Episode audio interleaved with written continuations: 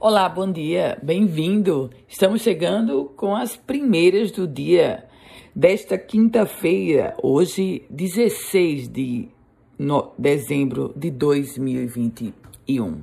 Eu começo trazendo informações de que o governo do estado lançou o modelo, um novo modelo de RG, chama RG biométrico, pelo ITEP, Instituto Técnico Científico de Perícia, esse novo RG ele vai congregar várias informações, como CNH, vai trazer o cartão do SUS, tipo sanguíneo, carteira de trabalho, alergia, CPF, título de eleitor Identidade profissional, tudo isso no mesmo documento, o RG biométrico que já começou a ser implantado.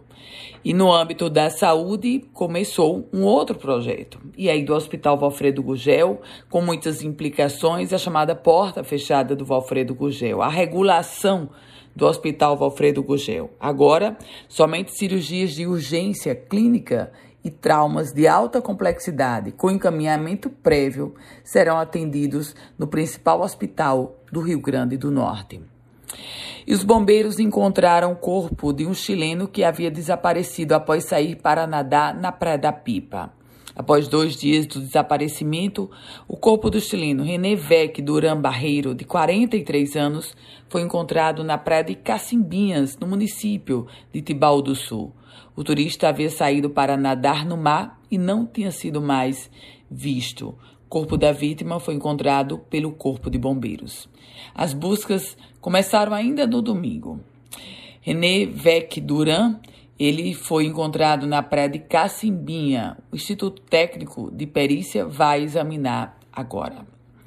E a informação que eu trago é sobre oportunidade para o SISU o Rio Grande do Norte tem mais de 13 mil vagas disponíveis para serem ocupadas na primeira edição do Sistema de Seleção Unificada do SISU 2022 em quatro instituições públicas de ensino superior.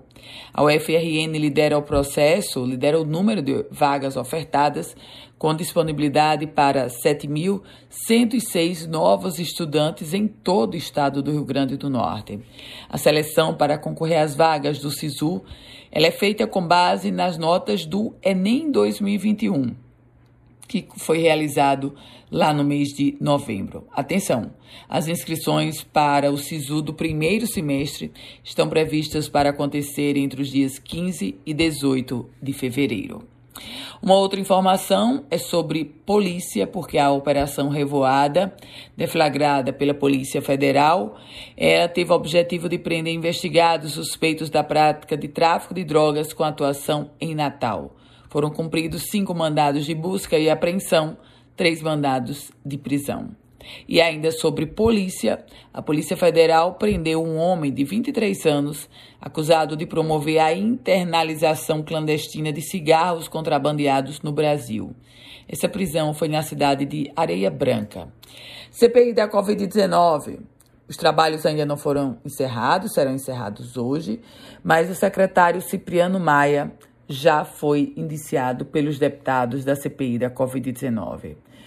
Os deputados indiciaram Cipriano Maia em dois dos processos.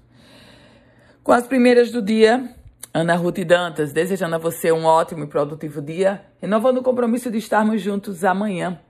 E se você quiser receber um boletim semelhante a esse diariamente, manda uma mensagem para o meu WhatsApp 987168787.